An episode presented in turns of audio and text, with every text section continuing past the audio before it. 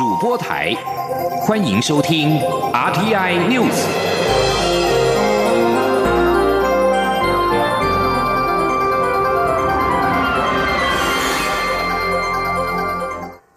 各位好，我是主播王玉伟，欢迎收听这节央广主播台提供给您的 RTI News 新闻。首先带您关注。台北和平医院传出 COVID-19 疫情，台北市长柯文哲今天表示，万华区可能还有散在社区中的确诊者，因此将在该区设立四个快筛站。凡是四月十五号之后曾经到过万华茶艺馆者，曾经因为发烧或是上呼吸道症状就医或买药的万华区民众，或是因此到万华地区就医买药的其他地区民众，都可以前往筛检。今天记者欧阳梦平的采访报道。台北市和平医院两名住院病患确诊 COVID-19，中央流行疫情指挥中心指挥官陈时中今天上午到台北市政府讨论后续处理。台北市长柯文哲及陈时中会后一同召开记者会对外说明。柯文哲表示，和平医院急诊暂停营业，利用三天时间消毒，但会保持快筛能力。门诊则只接受已预约者，不接受现场挂号。所有出院者都必须确实隔离十四天观察，一步步清。除病人，设法在最短时间内让和平医院卸载，让压力下降，做内部整理。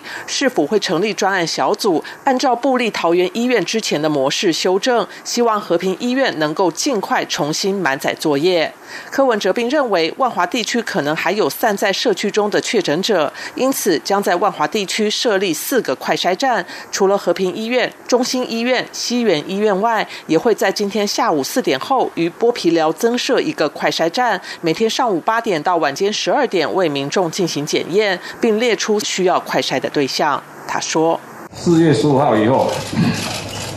凡是有去万华区的茶艺馆的。”工作人员跟顾客，还有曾经因为发烧、上呼吸道症状，在万华地区就医或药房买药的民众，哦，他不限万华区的。再是因发烧或上呼吸道症状，曾经在其他医疗院所就医是万华民众，就说你是万华的民众，但是到其他地方去就医，或者其他其他地区的民众到万华就医的，哦，都要都可以来做筛检。柯文哲指出，一般民众如果自觉有症状，也可以筛检，但他再度呼吁，不要没症状也来做心安，因为在潜伏期内也验不出来。另外，是否也会安排游民、外配及弱势族群进行快筛？柯文哲指出，尤其是台湾目前有超过五万名没有身份证的外劳，担心检测或就医会被抓。他要特别强调，为了防疫需要，会给外劳特赦令，不会因此将他们遣送回国。陈时中也表示，指挥中心在去年就已经明确昭示，如果因为医疗或公共卫生的需要而发现没有身份的人，便不会处理。否则会变成工位黑洞，造成社会健康更大的损害。中央广播电台记者欧阳梦平在台北采访报道。而目前台北市和平医院两名确诊者已经转到负压隔离病房，而当初同病室的一般病患则是转至隔离病房，一人一室。市府也将高接触风险的五十名医护人员送到安心检疫所与防疫旅馆进行居家隔离，并且将逐层裁剪，目前尚未验出阳性个案。今天央广记者刘品熙的采访报道：台北市联合医院和平院区爆出有两名病患确诊 COVID-19，北市府紧急应变。十三号晚间，并与中央流行疫情指挥中心连夜开会。指挥中心指挥官陈时中十四号一早前往北市府，与台北市长柯文哲讨论后续处置。会后，并一同举行记者会说明，两人达成和平医院风险归零的共识。陈时中也强调，在不可控的情况下，封院是不得已的措施。目前和平医院没有这个问题。出席记者会的北市联合医院副总院长徐大成指出，两名患者是在五月九号前后前往急诊就医，都有发烧、腹泻等情况，其中一位尿路感染，当时因为没有明确的旅游史，加上肺部检查也没有出现肺炎，所以都因其他病情收治住院。两人分住不同病室，直到症状控制不住，陆续产生更明显的症状，加上事后确认两人分别。有万华区跟宜兰的旅游史，就被快速裁剪确诊，医院也立即启动全院应变计划。曲大成表示，医院已经将两名确诊者转到负压隔离病房，同病室的一般病患也已转到隔离病房，一人一室。医院并根据密切接触、风险铺路等程度，将医护人员分级。目前已进行第一批高风险对象筛检，并无确诊者，正在进行第二批筛检，会做到接近全面筛检。他说：“就是用同心圆的概念，那大原大原则当然是呃希望近乎全面的筛检，不过呢，还是以这个同心圆最中央的一圈有密切接触的这个部分。”那刚才这个也报告过了，那这一圈也筛检完了，我们会进行第二圈。那目前筛检到第一圈状况啊尚没有这个阳性的个案，所以呢，我们会对这些呃呃依据密切接触或者风险铺路等等的分级，逐步的完成全部的筛检。台北市副市长黄珊珊则说，相关医护人员都要居家隔离。十三号晚间已送一批，十四号上午还有二十人需要居家隔离的医护人员都会入住安心检疫所跟防疫旅馆。外传确诊者跟万华茶艺馆群聚案有关，媒体询问为何指挥中心没有框列这两名确诊者。陈时中说，目前框列标准是亲密接触者或是同住家人，不会因为职业别就全都框列。柯文哲则说，短期内会下令，一旦医师看诊有上呼吸道感染症状的病患，全部都要做快筛。央广记者刘聘熙在台北的采访报道。国中会考本周末即将登场。媒体报道，新北市板桥地区有一名国中生疑似确诊。对此，新北市长侯友谊今天表示，新北市掌握所有状况，此个案该框列居家隔离的已经框列完成。目前共有两班停课，五十四名考生受到影响。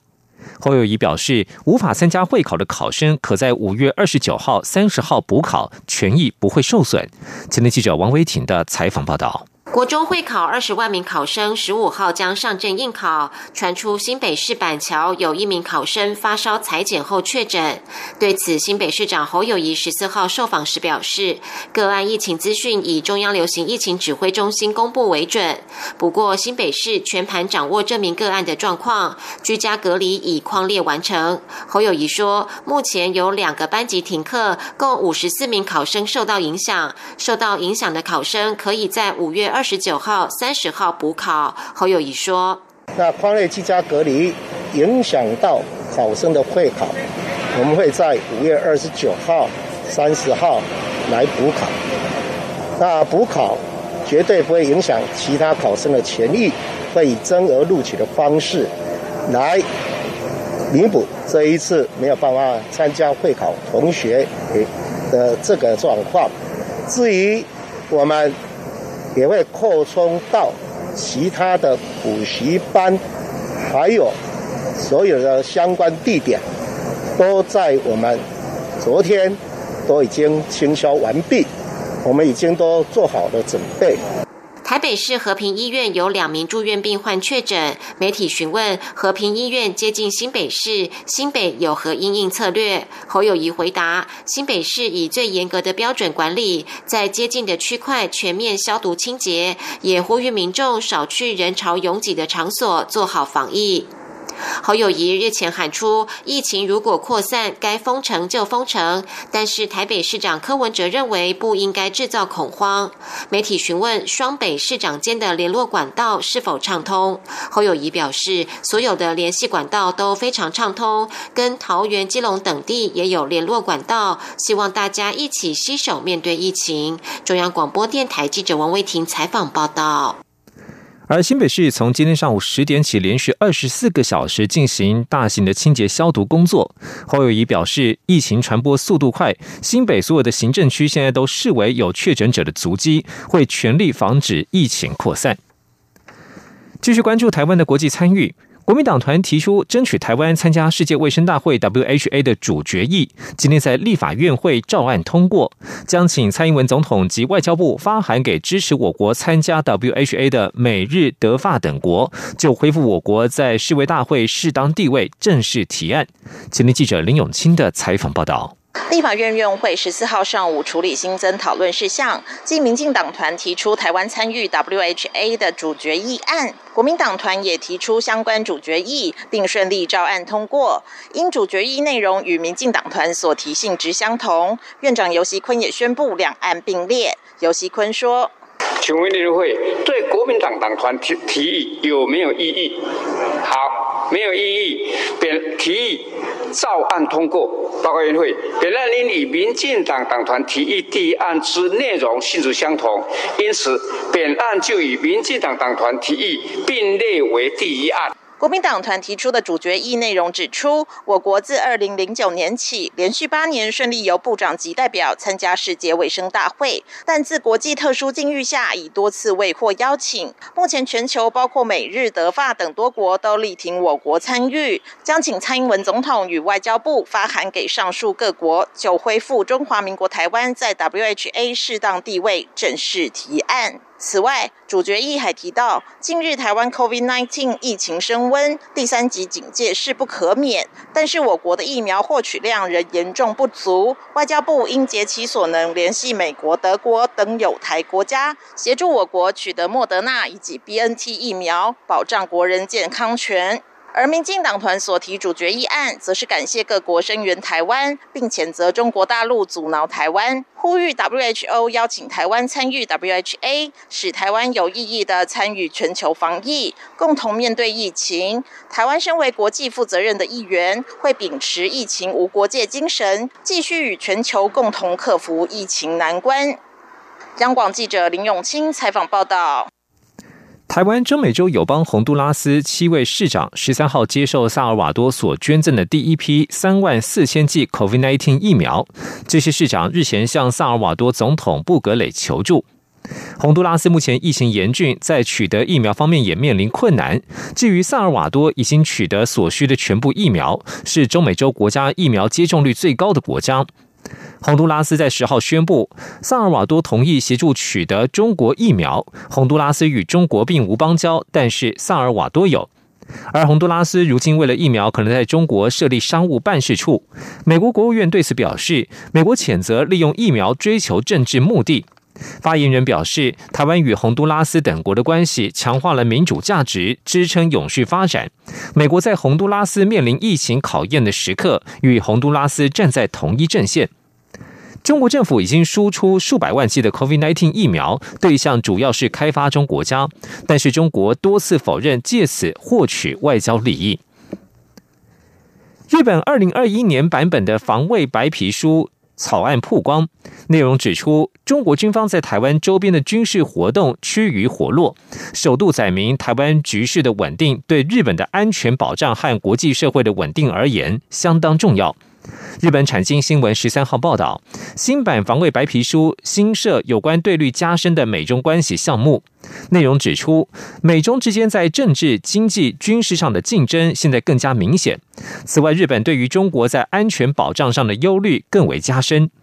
报道指出，上个月美日领袖会谈之后的联合声明，时隔五十二年首度记载台湾。受此影响，二零二一年版防卫白皮书当中也强调台湾局势的稳定，攸关日本的安全保障。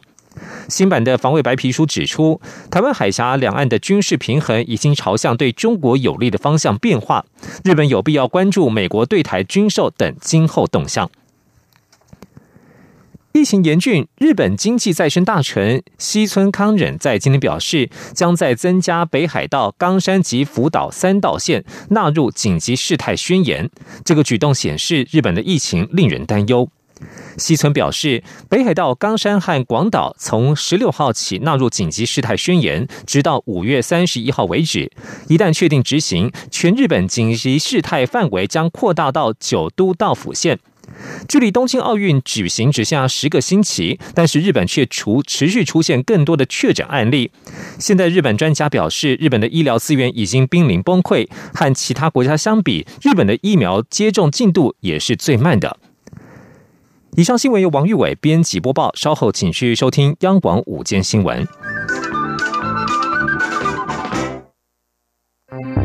大家好，我是防疫车队的司机汪佑庭，我是一位专业的驾驶。在防疫期间负责将入境台湾的旅客平安送往检疫地点。作为防疫车队的驾驶，必须接受完整的防疫教育训练，确实做好个人防护措施，定时消毒车内环境，保护旅客及自己的健康。接种公费 COVID-19 疫苗后，不仅让我更安心执行每一次接送任务，也让家人更放心支持我的工作。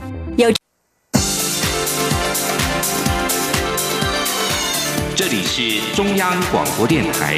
台湾之音，欢迎继续收听新闻。欢迎继续收听新闻，我是陈怡君。美国国务院十二号公布二零二零年国际宗教自由报告，除了报告再度肯定我国的宗教自由表现之外，一如过去几年的报告，在谈到台湾时，也再次对家事服务人员与看护因为不适用劳动基准法，未能每周休假一天，导致无法参加宗教礼拜活动表达关切。外交部今天上午回应表示，台美共享民主、自由、人权等核心价值，密切合作推动宗教自由。外交部将在既有深厚的基础上，持续与美方深化友好合作。有关报告当中对于台湾现况的观察，外交部则将会协同相关部会向美方沟通说明。记者王兆坤的报道。台湾疫情警戒升至第二级，消基会秘书长徐泽玉指出，英国、以色列等国家国民疫苗接种率已经超过五成。反观台湾，目前和国际药厂购买的两千万剂疫苗，只来了三十一万五千七百剂，交付比率仅百分之一点五九。而且国人施打意愿低，还有十多万剂没有使用，距离达成群体免疫的六七成接种率相差甚远。还有十八万六千零三十一剂哈还没有施打。在我国全体的人口来说，已经接种是百分之零点五五。这个比例哈，仍然有很大要努力的空间。消基会董事长黄怡腾表示，台湾不能再单靠全民戴口罩打防疫战，政府必须扩大疫苗取得管道，并充分宣导疫苗资讯及可能的不良反应，还有严拟给予施打疫苗者及接种后发生不良反应者有薪假，同时修法提高受害者的救济补偿金，才会大幅提升民众接种意愿。只有用这个方式来的话，再配上配合我们国人卫生。上管理上，大家自我的这个戴口罩或种种的这种措施，是不是可以让台湾又成为再度成为一个新的模范生，或者是另外一个阶段的模范生？不过，消基会也提到，政府规划对内采购的两千万剂国产疫苗，目前仍在第二期的临床试验阶段。但第三期试验是确认疫苗有效性与安全性的重要步骤，所以基于国民健康安全，消基会反对国产疫苗借由紧急授权略过第三期测试，呼吁政府应坚守科技把关。中央广播电台记者张国伟台北采访报道。刚才播出的这条新闻呢，是台湾在最近三天暴增了三十八例的武汉肺炎 （COVID-19） 的本土病例。而消基会在今天表示，台湾的疫苗取得和施打率都远远落后于国际。他们呼吁政府应该要扩大不同种疫苗采购的可能性，同时严拟给新疫苗价和提高救济补偿金等多元配套的方案，才能够达成科技防疫早日解封的目标。继续就来关心的是，美国国务院在十二号公布了二零二零年的国际宗教自由报告。外交部今天上午回应，台美共享民主、自由、人权这些核心价值，外交部会在既有的基础上，持续与美方深化友好合作。请听记者王兆坤的采访报道。美国国务院于美东时间十二号发布二零二零年国际宗教自由报告，其中有关台湾部分，外交部表示，报告肯定我国宗教自由表现。包括台湾营造对穆斯林友善环境的各项努力及作为，并提及副总统赖清德及外长吴钊燮分别在二零二零年全美祈祷早餐会及第三届促进宗教自由部长级会议，向各国传达台湾乐愿与美国等理念相近国家共同合作决心，以捍卫全球宗教自由免于威权主义侵害。外交部指出，台美共享民主、自由、人权等核心价值。在推动国际宗教自由方面合作密切，例如我国连续三年参与美国推动的促进宗教自由部长级会议，并于二零一九年举办印太地区保卫宗教自由公民社会对话，扩大双方在印太区域的宗教自由合作。外交部发言人欧江安说：“我国政府会在既有的深厚基础之上，我们会深化台湾跟美国友好的合作。”至于该报告提及我国家庭雇工及看护因不适用劳基法规定，因此参加宗教礼拜权益受影响部分，外交部表示将转请国内相关主政机构参考美方提出的建议，后续也会协同相关部会向美方沟通说明。中央广播电台记者王兆坤台北采访报道。我驻印度代表处在十号新增加了两人确诊。外交部发言人欧江安今天上午表示，其中一个人经当地的医疗专业评估之后，认为需要进一步治疗。住处随即联系了保险公司，申请医疗专机后送事宜。目前专机已经自印度德里起飞，预计十四号晚间抵达桃园国际机场，并且送往医院治疗。外交部发言人欧江安说。在这个疫情很严峻、艰困的时候，外交部我们会持续关心，并且随时掌握我们住处确诊人员的健康状况，并且妥善安排各项的配套措施。确诊的呃这个驻管人员，如果他们的病情经评估，呃需要送回国内治疗的，外交部我们会持续的呃启动跟保险公司的洽谈，来安排相关的后送机制，协助同仁来返台就医。如果对于症状是比较轻微的确诊人员，我们也会积极安排呃国内的医疗机构提供视讯的看诊，以及当地的医疗的相关的协助，并且呢，外交部我们会随时提供他们及时的帮忙。而印尼最近也有台商确诊武汉肺炎，就医之后仍然不幸病逝。驻印尼代表处由印尼台商组成的三轮慈善基金会今天都指出，如果台侨有需要回台湾就医，将会协助梅和医疗专机。驻印尼代表处指出，印尼医疗量能普遍的不足，卫生当局仅能接受中重症者就医，轻症必须要自行在家隔离，无法提供侨民完善的医疗服务。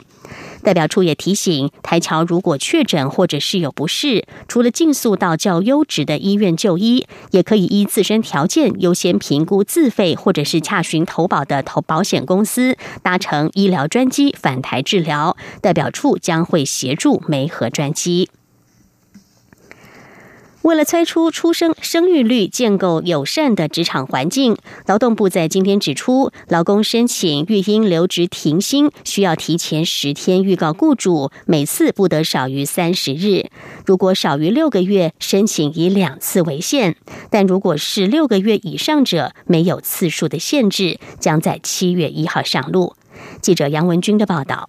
为鼓励双薪家庭父母共同陪伴子女成长，并考量雇主人力调配需求，劳动部十四号预告修正育婴留职停薪实施办法第二条及第九条的草案，放宽申请育婴留职停薪期间的弹性。由于现阶段留职停薪规定是每次不少于六个月为原则，经劳资协商后可缩短，而这次内容明定，受雇者在子女满三岁前，如果有少于六个月育婴留职停薪需求。可以提出申请，但每次仍不得少于三十天。少于六个月的育婴留职停薪申请以两次为限，但大于六个月以上者并无次数限制。劳动部劳动条件司司长黄维琛说：“啊，因为育婴留职停薪总是总是停下来嘛，哦，停下来一阵子了，所以我们觉得。”在放的给给劳工这边有弹性比较大的同时，我们也兼顾到雇主这边。啊，你这个职场职场总是要有一个道理，所以第一个还是要三十天以上，也不能切说育婴留职停薪五天，那很奇怪。由于之前并未要求要多少天前告知雇主，因此这次修正内容也提到，申请育婴留职停薪时，应于十天前以书面向雇主提出。为使劳雇双方有适度缓冲期调整各自的需求，草案也定出将于二零二一年七月一号施行。劳动部也强调，目前修正条文还在预告阶段，若有任何意见，七天内都可提出。中央广播电台记者杨文君台北采访报道。一年一度的国中会考即将在明后天登场。中央气象局在今天表示，连续几天的高温高压天气将会一直持续到十七号白天。全台湾也有十个县市发布了高温灯号，因此莘莘学子恐怕需要在盛暑天气之下煎熬。虽然十七号晚间起可能会有一道微弱的封面接近，但是高温降幅有限，而且旱象依旧难解。期盼雨神降临，恐怕需要再苦撑两周。记者吴丽君的报道。太平洋副热带高压强势压顶，台湾已经一连几天在酷暑下蒸腾，而且预估这样的天气形态还将持续四天。因此，周末两天登场的国中会考，恐将让莘莘学子在烈阳监考下度过。气象预报员刘佩腾说：“普遍哦，高温都可能会出现三十五、三十六度，尤其是在中南部的局部内地区。”甚至大台北盆地、花东纵谷都可能会有三十六度以上高温，所以也要请考生特别注意，多补充水分。天气非常炎热。目前气象局也持续针对南投、台南、高雄及屏东四个县市发布红色高温灯号，并针对新北市嘉义县还有花莲县发布橙色高温灯号。台北市嘉义市以及云林县也发出黄色高高温灯。号。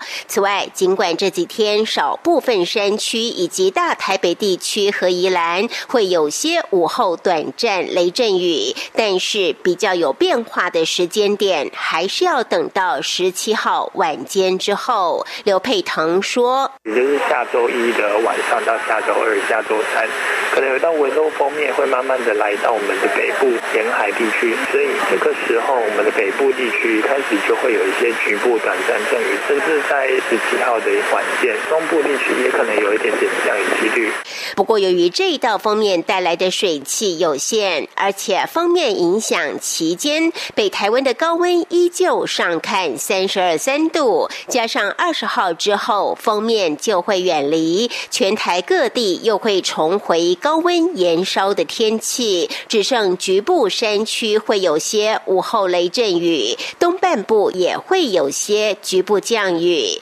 至于大家期盼能疏解旱象的梅雨季大规模持续性降雨，可能还得苦撑到月底才会有雨神降临。另外，原本预估可能发展为今年第三个台风的热带性低气压，已经在菲律宾登陆并持续减弱消散中。中央广播电台记者吴丽君在台北采访报道。